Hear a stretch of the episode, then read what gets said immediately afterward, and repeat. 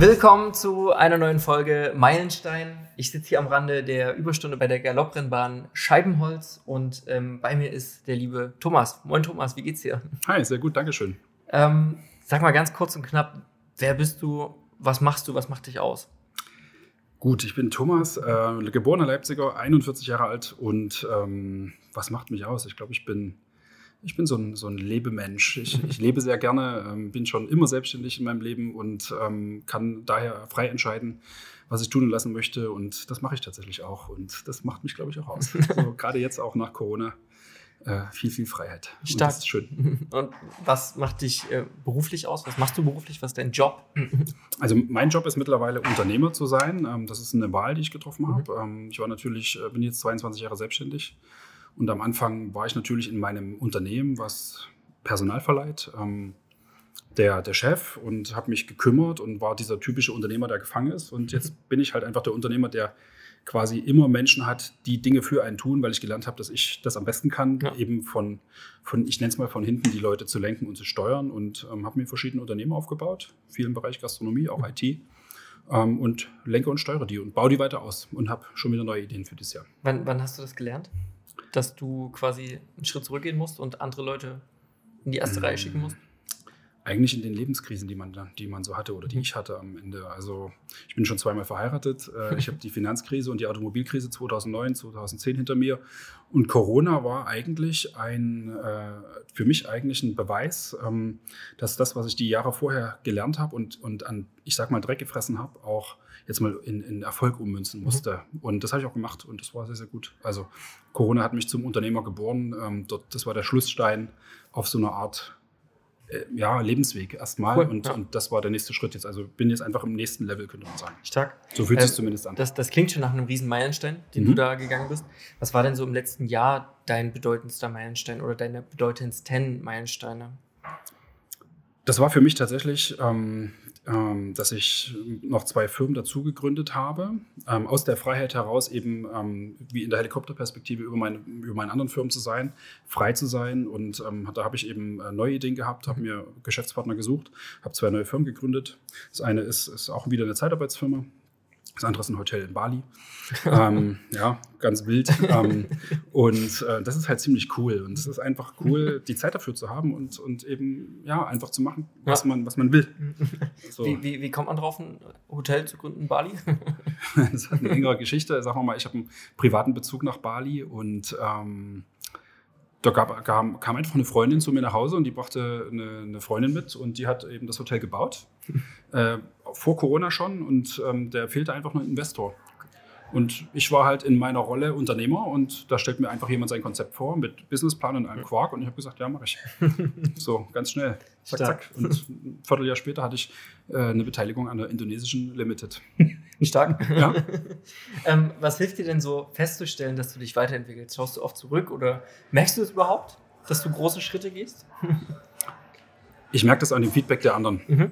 Also ich merke das, wie, wie Leute, die mich auch lange kennen, ähm, anschauen, wie sie äh, meinen Lebensweg wahrnehmen, also wie sie auch jetzt meine Freiheit wahrnehmen. Ne? Also ich habe natürlich keine, keine Bürozeiten mehr, ich gehe auch nicht mehr in mein Büro, ich habe äh, 9 to 5, äh, Kaffee trinken, äh, Mittagessen.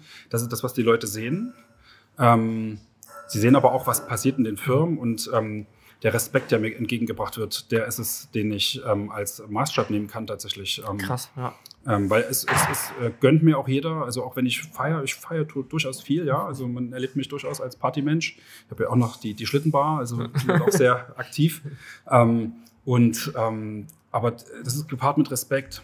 Ja. Und äh, das zeigt mir, dass ich äh, so auf einem guten Weg bin. Also wenn das die, die, das Umfeld einfach anerkennt oder das große Umfeld auch in Leipzig ist eine überschaubare Stadt trotzdem, ähm, dann ist es das, was mir zeigt, dass es gut ist. Und das fühlt sich auch für mich gut an. Coole Antwort.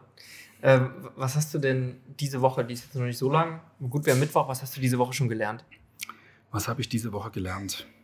Das war so ein äh, wiederholendes Learning. Ähm, ich bin ja selbst Wirtschaftsinformatiker und habe in einem meiner Unternehmen im Erzgebirge, im tiefsten Erzgebirge, alle Menschen haben Angst vor IT. Ähm, also da ist noch viel analog, viel Papier. Ja. Ähm, Philipp, wenn du zuhörst, äh, du weißt, ich mag kein Papier. Auf jeden Fall haben wir eine Serverumstellung gemacht. Und als ehemaliger Chef einer IT-Firma habe ich so ein bisschen die Tischkante gebissen und habe gedacht, okay, zum Glück machst du das nicht mehr weil es einfach immer noch das Gleiche ist. Es könnte besser geplant sein, besser vorbereitet sein. Und das Learning ist quasi für mich, ähm, du musst dich das nächste Mal doch mehr einmischen, auch in die Dienstleister. Ich habe einfach jetzt mit, mit Anfang 40 irgendwie so einen Erfahrungsschatz, mhm. ähm, wo man eben doch mehr weiß, was man will, weil man Dinge schon erlebt hat. Und das Learning heißt wirklich, ähm, das auch zu artikulieren mhm. und auch zu sagen, hey, pass auf, ich habe die und die Erfahrung gemacht, ich möchte, dass das einfließt, ähm, dann wäre es besser gelaufen. Es ist nicht so gut gelaufen. Ähm, das wäre mein Learning. Das nächste ja. Mal ähm, kann ich mich da eher mehr einmischen. Du, du wirkst jetzt insgesamt sehr strukturiert. Strukturierst du irgendwie dein, deine Erfahrungen auch und schreibst dir Learnings ja. auf? Absolut. Ähm, das ist äh, gerne ein Lifehack, den ich mitgeben kann. Ähm, ich mache das eigentlich per Kalender. Mein Vater ist sehr früh gestorben und da haben ganz viele Menschen gesagt immer, ähm, das war abzusehen. Und mich stört dieses, es war absehbar. Mich stört, wenn Menschen irgendwo rumlaufen draußen und sagen, ja, man sieht doch, dass der Stress hat und der kommt nicht irgendwie zur Potte oder irgendeiner kommt irgendwie nicht in die nächste Stufe rein. Ähm, und ähm, ich denke, wir brauchen alle Zeit zur Reflexion von uns selbst. Das kann man selbst machen ähm, oder sich eben mit Freunden treffen oder mit irgendwem, der einem wohlgesonnen ist, der einem dabei hilft. Und ich sage immer, ähm, die Zeit musst du einfach nur einplanen. Das macht halt aber nur niemand. So, und ich mache zum Beispiel einmal im Monat, Samstag, Vormittag, vier Stunden, 9 bis 13 Uhr, steht einfach in meinem Kalender drin, auch als Erinnerung an ja. mich selbst. Ähm, Stopp, Pause-Taste. Ich propagiere immer auch meinen ganzen Mitarbeitern die Pause-Taste. Sage, wir müssen einfach mal das Rad, in dem wir uns bewegen, anhalten. Ja. Ähm, Pause drücken und auf uns drauf schauen. Cool. Ganz, ganz wichtig. Und dann kann man Dinge lernen und dann kann man auch, dann weiß man auch, warum man vielleicht immer wieder vor der gleichen Mauer steht. Und mhm. das ist äh, ganz, ganz wichtig. Spannend. Mhm. Und äh, wenn du dich, du hast gerade gesagt, du unterhältst dich mit Freunden und mit anderen, auf, auf was für eine Flughöhe ist das? Sind das eher Geschäftspartner, die deine vielleicht auch unternehmerischen Probleme verstehen oder sind das, sind das Leute aus einem ganz anderen Kontext? Wie würdest du das beschreiben? Es ist alles. Also ich, ich bin jemand, ich, ähm, mir haben immer früh die Leute gesagt, warum, warum gibst du immer alles von dir preis? Ich habe immer kein Problem damit, ähm, auch über Zahlen zu reden und über Leid und, und, und Dinge, die eben manchmal vielleicht nicht laufen, ähm, ähm, wo ja manche dann vielleicht eher so eine Hemmung haben oder irgendwie Geheimnisse draus machen.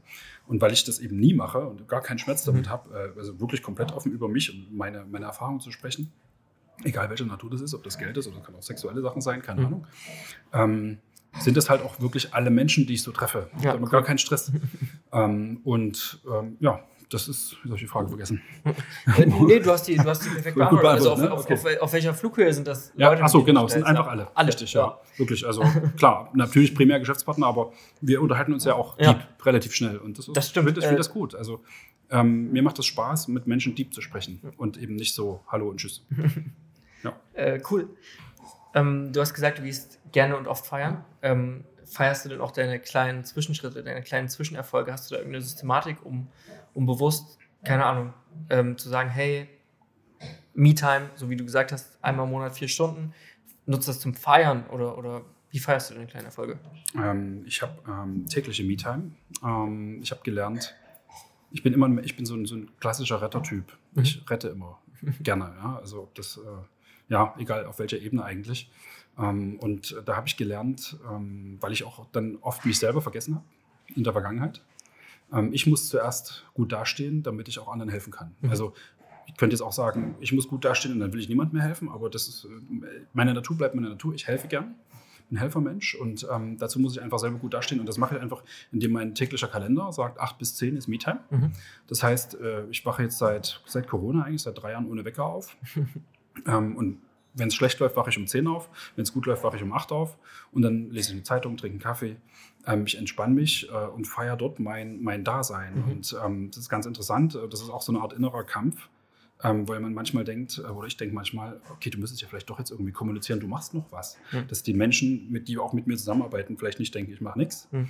Aber das ist Quatsch. Das habe ich schon gemerkt. Das, das, interessiert eigentlich gar keinen, solange wie das alles funktioniert. Ja. Ähm, und in der Form, ich erkenne das jeden Tag an. Mhm. Also das ist für mich ganz wichtig. Ich, ich wache jeden Morgen dann auf, bin froh, dass ich ohne den Wecker aufwachen kann und dass es eben Menschen gibt, die für mich und mit mir arbeiten.